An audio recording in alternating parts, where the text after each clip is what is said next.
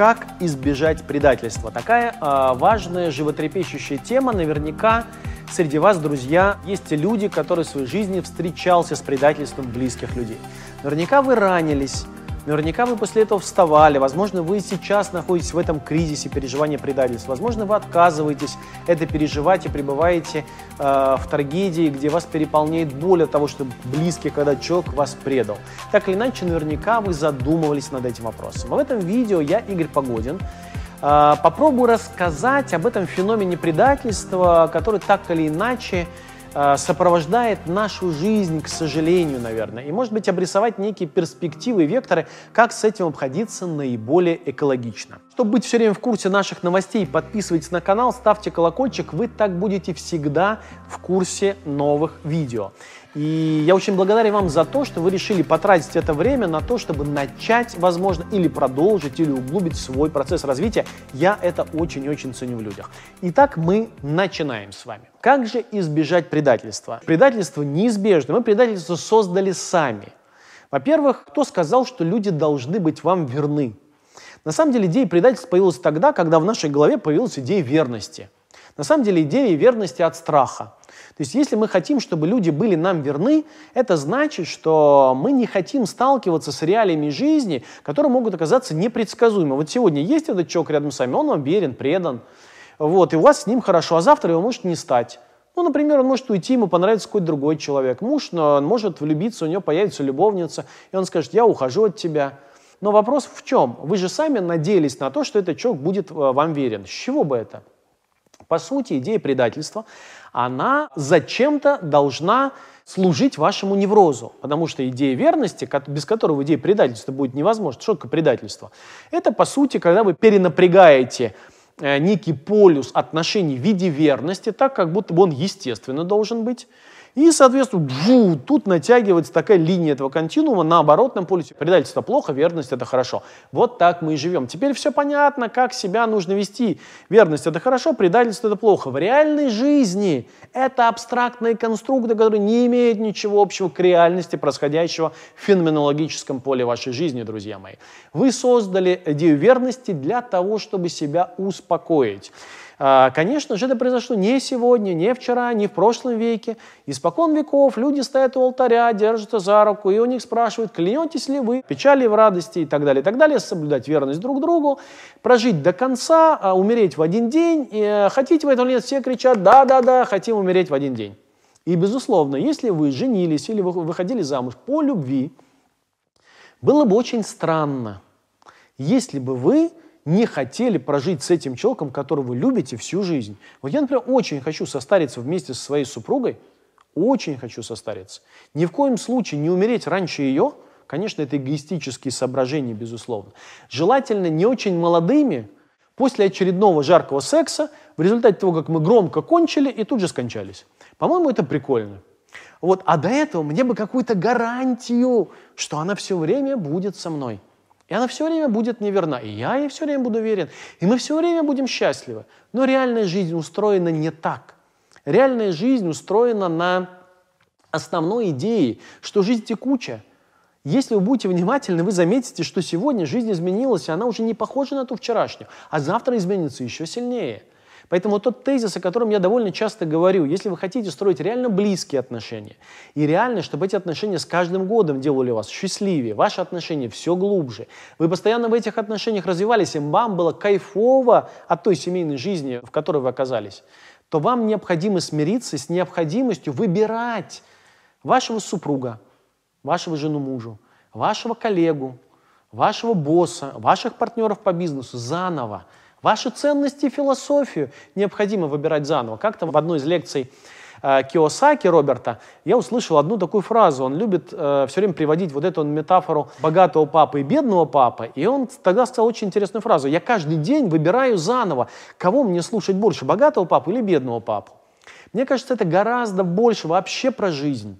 Выбирать, любить человека, за которого вышли замуж, каждый день заново, каждый день заново. Скажите, пожалуйста, где здесь идея верности? Она сюда просто не вписывается. Поскольку нам это страшновато, вы думаете, блин, а что же будет завтра? А завтра я буду старше, морщинки появятся, а вдруг муж другую себе найдет моложе? Может найти такие. Поверьте, он найдет гораздо быстрее, чем больше вы будете колбаситься на эту тему. На самом деле вашего мужа подтолкнет к измене в гораздо большей степени то, если вы будете смотреть на него с тревогой. Ты правда еще сегодня меня решил не бросить? Уверен? Точно? Вы даже не будете это говорить, а тревога уже будет разрушать вас. Я немножко позже расскажу о том, как это работает. Так вот, идея верности появляется из нашего страха, из трусости. Мы хотим так, чтобы было всегда. Знаете, такой вечный кайф, зафиксировать. Сегодня хорошо, опа, так должно быть хорошо теперь все время. Отсюда появляется идея верности как норма. Вот что так теперь должно быть всегда. Теперь, кто в эту норму не вмещается, предатель. Понятно, да? И, конечно же, эта идея предательства может быть э, экстраполирована на очень разные сферы жизни. Безусловно, предательство, когда вы давали клятву верности своей стране, например, и э, во время боевых действий перешли на сторону противника со всеми его секретами, это один тип предательства, безусловно.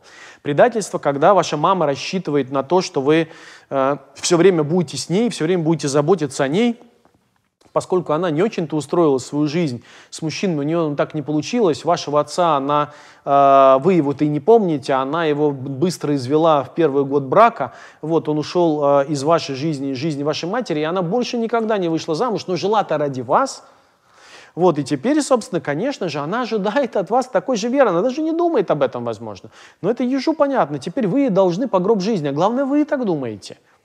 И вот тогда, собственно, вы даже не можете толково замуж выйти. Каждый раз, когда вы выходите замуж, вы э, ну, думаете о том, что вы предаете маму. Вы так можете даже не думать. Один из примеров, который я люблю приводить, потому что он казусный такой. Один мой клиент, которому уже было далеко за 50, в очередной раз влюбился – вот пришел к своей маме, чтобы сообщить эту радостную новость, а мама, конечно же, на сознательном уровне очень хотела, она уже была старая, можно сказать, женщина, вот и сказала, сынок, как я рада, что наконец-то ты очередной раз влюбился. Как вы понимаете, это уже было примерно седьмой или восьмой раз. Вот, и он рассказывает маме, как он влюбился. После этого, в тот же вечер у мамы случается сердечный приступ, она попадает в больницу или гипертонический криз, что-то в этом роде. Сынок понимает, что с мамой ее беда, возвращается к маме, говорит, нет, мама, я останусь с тобой, за тобой присматривать. Она говорит, ну и правильный сынок. Может быть, она даже так ему не говорит неправильный сынок, но сынок чувствует, что он поступает правильно. Вот она, друзья мои, идея верности.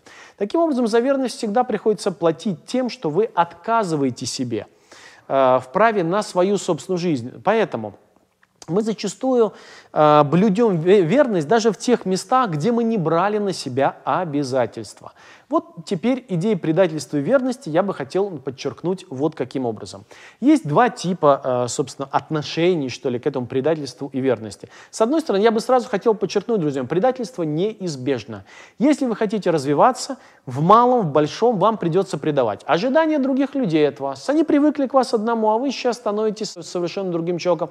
Вы предаете их в их чаяниях, ожиданиях. Я довольно часто предаю ожидания моих клиентов и так далее конце концов, э, вы иногда предаете помидоры, когда решаете, что теперь вы любите огурцы. И так далее. Понимаете, да?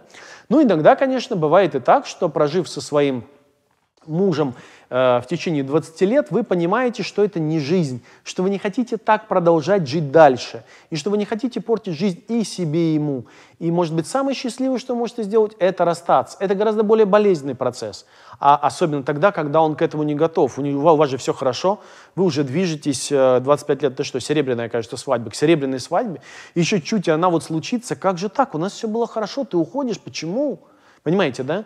Это катастрофа, это предательство. Но предательство идеи, предательство ожиданий, которое умозрительно вы сами создали для того, чтобы каждый день не испытывать тревогу и не бояться. И есть, как я уже сказал, два типа предательства условно. Наверное, их не имеет смысла делить на эти типы. Здесь очень много от отношения к предательству к идее предательства зависит от того, вы брали на себя эти обязательства или нет. Если вы, например, заключили с своим бизнес-партнером соглашение, какое-то очень ясно описанное, Положим, юридически не оформленное, ну так, на джентльменском договоре ценой слова проговоренное только. Вот. И дальше вы эти обязательства себя взяли, и потом вы решили отказаться в одностороннем порядке от этих обязательств, нарушив их. Наверное, вы должны испытывать, ну не то чтобы должны, но скорее всего, если вы будете испытывать вину, вы будете совершенно адекватны, потому что вы брали на себя эти обязательства. Но в большей части случаев идея предательства в нашей жизни, она связана с тем, что вас кто-то наградил обязательствами, которые вы никогда не брали на себя. Или вы, друзья мои, наградили кого-то обязательствами, сучив, а он на себя их не брал. Вы даже об этом не говорили. Но теперь вы ожидаете, что этот человек будет вам верен. На самом деле верность существует на правах чуда. У Мираба, у Мираба Константиновича Мамардашвили э, практически во всех работах, где он описывает идею мысли или мышления, вслед за Декартом, он э, любит повторять определение чуда. Чудо – это когда э, чего-то не должно быть здесь, а оно есть. Так вот, верность, мне кажется, существует на правах чуда. Его не должно быть, а она есть. Понимаете, да? И мне кажется, лучше, если мы будем относиться к э, жизни как нечто текучему, к предательства как к неизбежности, а верности как чудо. Это очень важное обстоятельство нашей жизни. Теперь, как вы с этим, друзья, обращаетесь? Вот одна из самых важных частей отношений с идеей предательства в жизни связана с тем, как вы лично поступаете по отношению к идее и самой возможности предательства в вашей жизни. Кто из вас хочет быть преданным, друзья? Не удивлюсь, никто. И не удивлюсь, если эта тема у вас напряжена. Чем ближе у вас отношения с окружающими людьми, тем больше э, тревоги вызывала бы идея предательства. Вот представьте, что вы э, живете какое-то время с мужем, которого очень любите, с женой. Или, например, там, с ребенком, в которого вложили все, что могли, все свои деньги, ресурсы, время, страсть, любовь и так далее. И вы ожидаете, что муж все время будет вам верен и любить вас, а ребенок будет вам благодарен. А представьте, что у мужа появляется другая женщина, а ребенок почему-то вам не благодарен, либо считает, что все, что он получил, он получил благодаря себе. Что у вас возникает? Правда, сильные чувства, согласитесь в этом месте, у вас может возникать страх, может возникать злость. Но всегда сейчас, когда вы думаете о такой возможности, вы неизбежно сталкиваетесь с теми или иными проявлениями тревоги. А что если такое случится? А что если, правда, муж от меня уйдет? У начинающих терапевтов тоже есть такая тревога. Вот пришел клиент, это единственный человек, первый клиент, единственный человек в этом мире, который подтверждает, что я терапевт. Ведь больше никто не знает. Ну, сертификат мне там дали, ну, мало ли, по ошибке. Но вообще-то единственный человек, кто знает, что я терапевт, это мой клиент. Чем больше, соответственно, у меня клиентов, тем больше у меня стабильного ощущения, что таки да, я терапевт. Теперь представьте, что приходит вот один клиент, и на нем все, ну, все держится. Этот бедный человек, первый клиент, на котором лежит весь груз ответственности. Если он уйдет, то последнее существо в мире, которое знает, что вы терапевт, исчезнет. И у вас вообще ориентиров нет. А может, я тогда и не терапевта вроде, правда? Представьте, какой объем тревоги, с которым можете столкнуться. И тогда, что происходит у жены, которая боится, что ее бросит муж? Что происходит там с родителем, который боится, что ее сын, э, ребенок будет ей неблагодарен? Что происходит с терапевтом, когда боится, э, что уйдет клиент? Они начинают пытаться проконтролировать этот контакт так, на фоне той тревоги, которая есть, чтобы этого не произошло. Как вы думаете, каков итог? Теперь ваши отношения, что происходит внутри, строятся не благодаря уважению, не благодаря любви, не благодаря глубокому интересу к другому человеку, а на тревоге. Понимаете, да? Теперь вы начинаете транслировать другому человеку тревогу. У вас в глазах тревога, у вас в вопросах тревога, вы начинаете ревновать на ровном месте, вы начинаете раздражаться, вы начинаете злиться, вы как с этой тревогой начинаете обращаться. Либо Другая полярность. Вы начинаете заигрывать с другим человеком, пританцовывать перед ним. И то, и другое формирует дикий дисбаланс в этих отношениях, которые начинают становиться все более нестабильными. Другими словами, Э, желая, остервенело желая избежать предательства, вы подталкиваете самого человека к тому самому э, предательству. Если вы будете основывать ваши отношения не на любви, которая предлагает свободу, любовь вы не можете проконтролировать, как говорят в известной русской поговорке, сердцу не прикажешь. Так и сейчас вы, если вы будете вместо любви, которая предполагает свободу, а следовательно, возможность э, принять то обстоятельство, что завтра ее может не быть, Начинайте насыщать контакт тревогой, контакт начинает рушиться на глазах. Вопрос времени, прежде чем ваши отношения разрушатся. Я понимаю, что многие из вас здесь присутствующих, особенно ревнивые люди, которые находятся в постоянном страхе, предательства, отвержения, что вас бросят, а вас вытрут ноги, человек пропадет, найдет другого и так далее, и так далее, скажешь, ну хорошо тебе говорить, а как же, ну, как же с этим сделать? Инстинктивно вы будете стремиться хвататься за спасательный круг, если океан вашей жизни будет казаться вам таким непредсказуемым штормом, единственный способ вцепиться в круг вашего мужа, вашего клиента, вашего ребенка, чтобы держаться и хоть какой-то смысл в своей жизни получить и гарантию безопасности, вы пропали. Если вы находитесь в такой панике сейчас, у вас единственный выход – пойти на психотерапию. Выберите себе терапевта, можете написать мне, я кого-то посоветую. Это реально классного профессионала, который здесь может продвинуть вас, помочь продвинуть. Но если вы сможете остановиться и заметить сами, что у вас есть выбор, либо тревожиться и пытаться проконтролировать другого человека, либо любить его сегодня всем своим сердцем, потому что вам, напомню, вам от этого кайфово, то тогда ваша жизнь уже начнет меняться сегодня. Вот это важная вещь, которую я хотел бы, друзья мои, сказать про предательство. Надеюсь, это видео оказалось для вас полезным. Если это так, не стесняйтесь, друзья, ставьте лайк, оставляйте комментарии, потому что эта тема, уверен, затронула всех.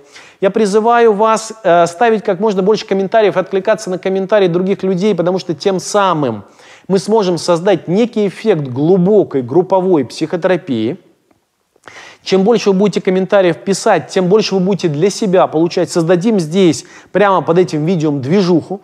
Ну и если вам кажется, что это видео окажется полезным вашим друзьям, поделитесь комментарием. И не забывайте, поставьте колокольчик, потому что уже в самое ближайшее время YouTube постучится к вам и скажет тук-тук, здравствуйте, а на канале Погодин Академи новое видео. Не хотите ли продолжить путь исследования себя? И дальше с вами был Игорь Погодин. До скорой встречи!